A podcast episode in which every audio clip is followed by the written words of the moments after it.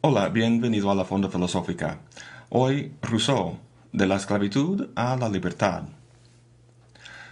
Jean-Jacques Rousseau fue un filósofo y escritor suizo del siglo XVIII. Lo que nos interesa en este video son sus escritos sobre política, el contrato social, el discurso sobre las ciencias y las artes, y el discurso sobre el origen de la desigualdad. Estas obras tuvieron una gran influencia en la Revolución Francesa.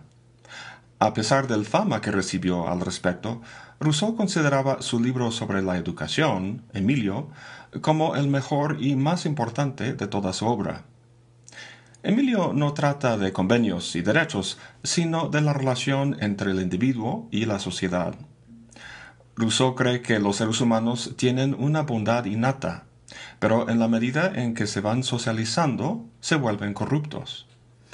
En el libro plantea cómo educar a un niño para que llegue a ser un ciudadano ideal, un ciudadano cuya bondad sobreviva la influencia corruptora de la sociedad.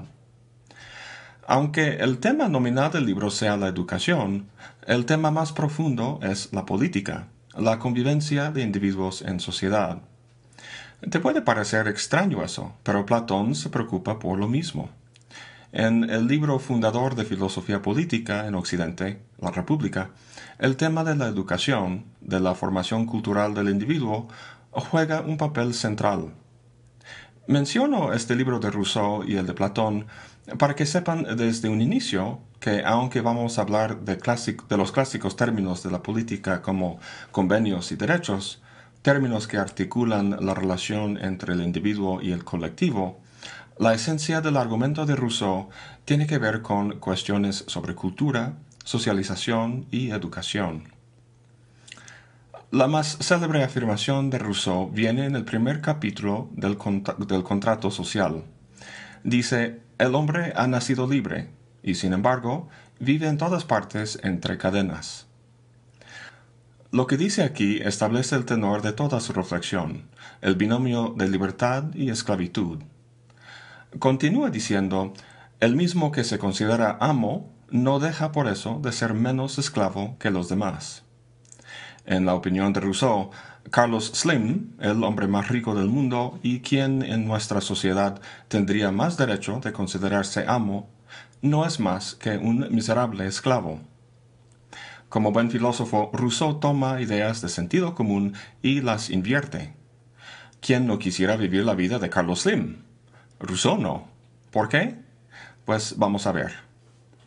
En esta serie de videos vamos a revisar los tres escritos de, Rousseau que mencioné al principio. Para que vean cómo va a progresar el argumento, hay que entender el papel que cada uno juega. Lo que pasa es que, según Rousseau, el hombre de su época y la sociedad en que vivía era degenerado, débil y superficial. La esclavitud moral y social del hombre es el problema que quiere tratar. En el discurso sobre las ciencias y las artes, analiza la condición actual del hombre, la diagnostica. Pero no basta ver el problema y describirlo simplemente. Hay que entender cómo ha llegado el hombre a ser así.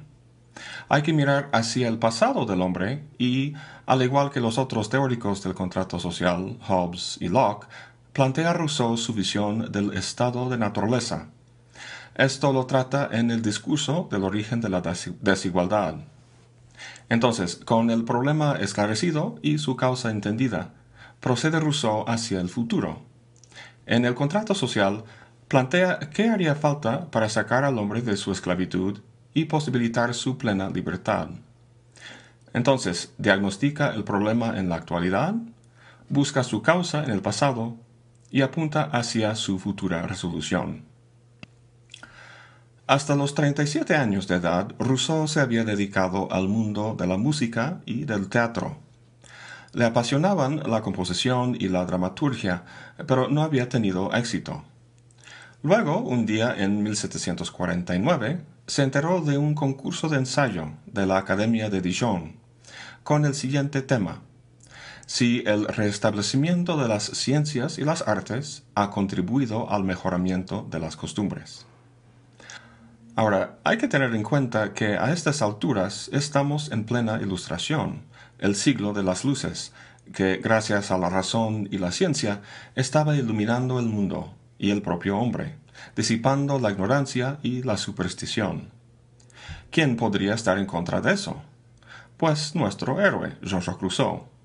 De hecho, en la introducción al discurso dice, ¿cómo osar condenar las ciencias ante una de las sociedades más sabias de Europa, ensalzar la ignorancia en una célebre academia?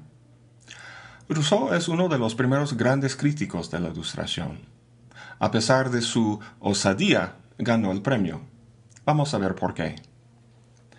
En la primera parte habla de forma muy lírica del progreso que Europa ha hecho desde la barbarie de las primeras edades. Qué grande y hermoso espectáculo lo es, dice, ver al hombre salir de la nada por sus propios esfuerzos. A primera vista, los logros en ciencia, arte y cultura en general parecen ser en verdad sorprendentes y loables. Pero luego dice algo fascinante. El espíritu como el cuerpo, tiene sus necesidades. Estas son los fundamentos de la sociedad. Aquellas establecen el placer y la satisfacción. Mientras que el gobierno y las leyes proveen a la seguridad y el bienestar de los hombres, las ciencias, las letras y las artes, menos despóticas y quizá más poderosas, extienden guirnaldas de flores sobre las cadenas de hierro con que están cargados les hace amar su esclavitud y forman de ellos lo que se llama pueblo civilizado. La necesidad elevó los tronos, las ciencias y las artes los han consolidado. Termino la cita. Ok, vamos por partes. Habla del espíritu y el cuerpo y sus respectivas necesidades. Las del cuerpo, cosas como comida, refugio, seguridad, salud, son los fundamentos de la sociedad, es decir, son la razón básica por la que una sociedad se forma. Cooperando con otros en sociedad es más fácil sobrevivir. Pero qué aburrido simplemente sobrevivir. El hombre es más que un mero cuerpo. Tiene además un espíritu.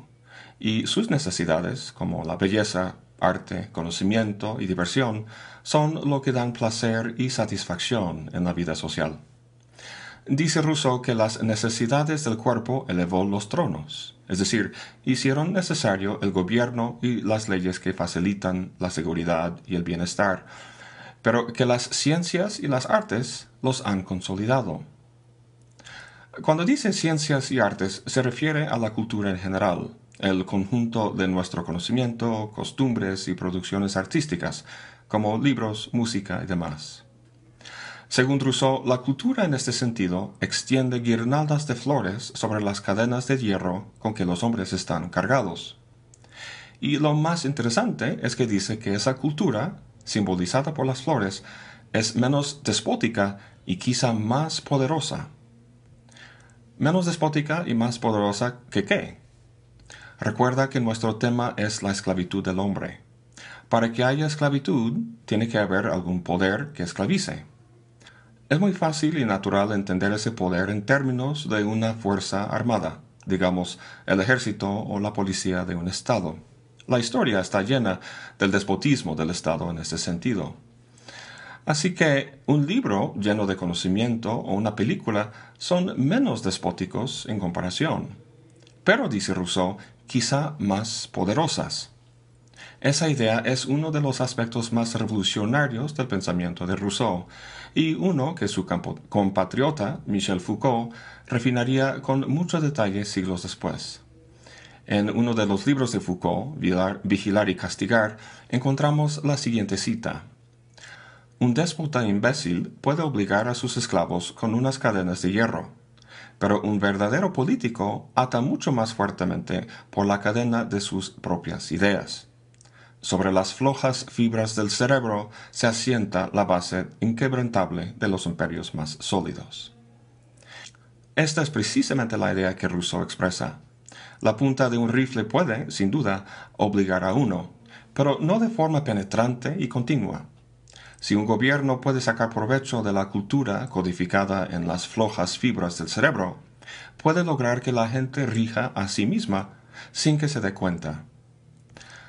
Ahora bien, Rousseau no está hablando de un complot como en la película El Matrix, sino simplemente que la cultura ejerce una fuerza de la que pocos son conscientes y que, al menos en su época, y yo diría que en la nuestra también, ha tenido efectos nocivos para la libertad del hombre. Vamos a dejarlo aquí de momento. En el siguiente video veremos concretamente qué efecto tienen las ciencias y las artes en el hombre y por qué. Gracias por acompañarme. Hasta la próxima y buen provecho.